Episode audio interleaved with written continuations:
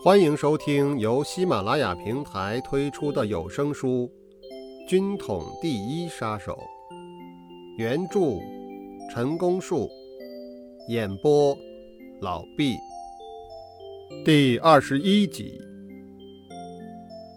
费了一番口舌，说到最后，他们两位才面面相觑的彼此点点头，似乎已有所领会，可是并未表明态度。我不想逼得太紧，也就到此为止。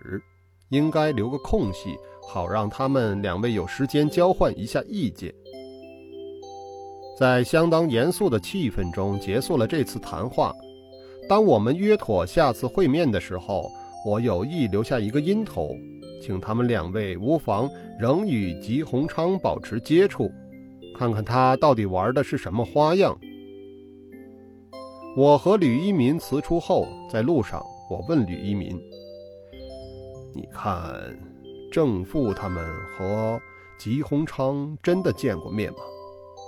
因为你只是听他们如此说，而我们也无法证实这一点，所以还要想办法求证才好。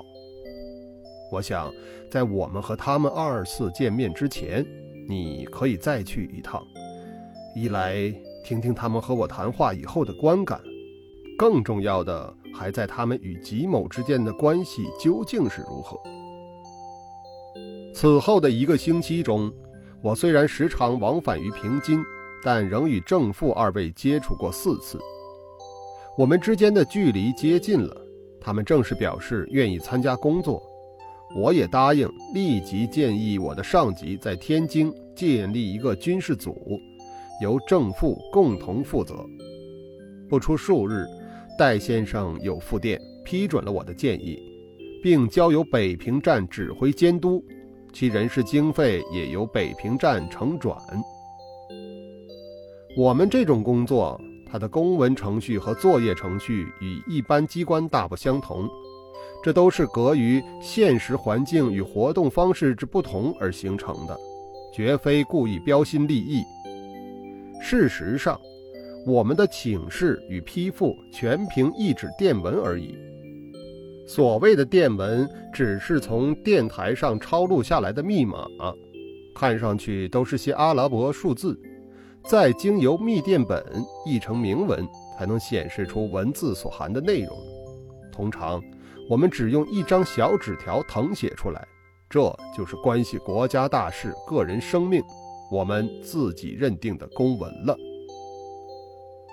如果把这张小纸条交给一个没有参加实际工作过的人去看，他会相信这与盖过印信的公文具有同等的效力吗？说出来也觉得非常出奇。多少年过去了，从来没有遇到一个对此公文提出疑义的人。关于郑恩普、傅丹西二人奉准参加工作的事。我通知了他们二位，虽然军事组与情报组的地位相等，因为我不经常停留在天津，所以仍交由吕一民代表我负责联络，也就是仍然维持现状。所不同的是，建立了正式的工作关系。正副二人对于单凭一句话就建立了工作关系这一层，也很自然地接纳了，并没有提出其他任何问题。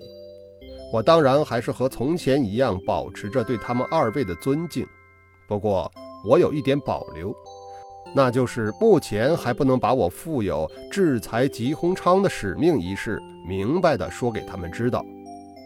一来是唯恐他们有所顾虑，其次是我们之间还没有建立完整的互信。郑恩普先生的为人非常四海，他在友记中普遍的受到尊敬。所以，很多朋友都称呼为郑三爷，以示推崇。尤其是在天津这个地方，无论士农工商哪一行人，二人相遇寒暄，开口便都称爷。比方说张爷、李爷，而且这个叫一声爷，那个便还三声爷爷爷，这也是一种社会习俗，因事之故。我也改口称郑恩普为郑三爷，一直到八年抗战胜利后，我们重逢于北平时，才又改称大哥，这是后话。目前，为了对郑恩普负担系交付工作任务之事，倒使我踌躇起来了。此刻，我们迫切需要的是与吉鸿昌有关的任何情报。可是，在郑恩普的观念中，他总认为做情报并不是一件堂皇的事。当初就是为了吕一民组长要求他搜集情报，弄得很不愉快，几乎因此而决裂。这一次所建议上级为郑副二人成立一个从未有过的军事组，也都是为了迁就事实之故。至于军事组的基本任务，例如策动伪军反正、联络民间武力等，并非刻不容缓之事。在执行步骤中，仍以侦查吉鸿昌的活动列为优先。为今之计，除了避免使用“搜集情报”此类术语之外，实际上还是要求对吉鸿昌的行动与活动进行充分的了解。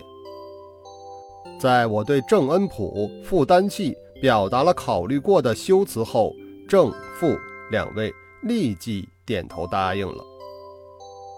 郑三爷不愧是个一诺千金的人，因而我们对吉鸿昌的行动已略有所知。虽然还不能据以有所行动，可是已较以前进展了一大步。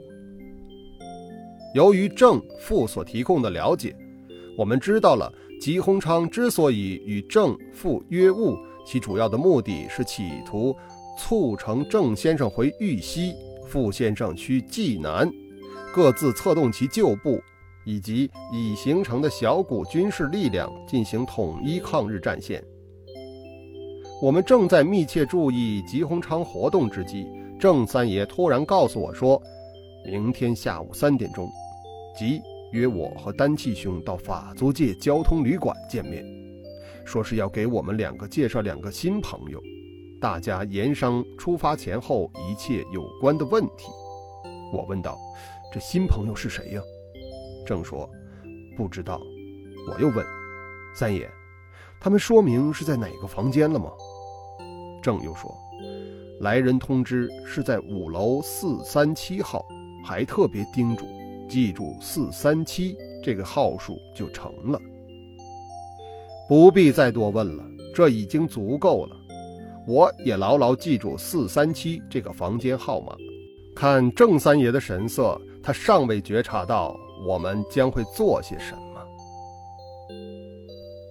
第二十一集，完。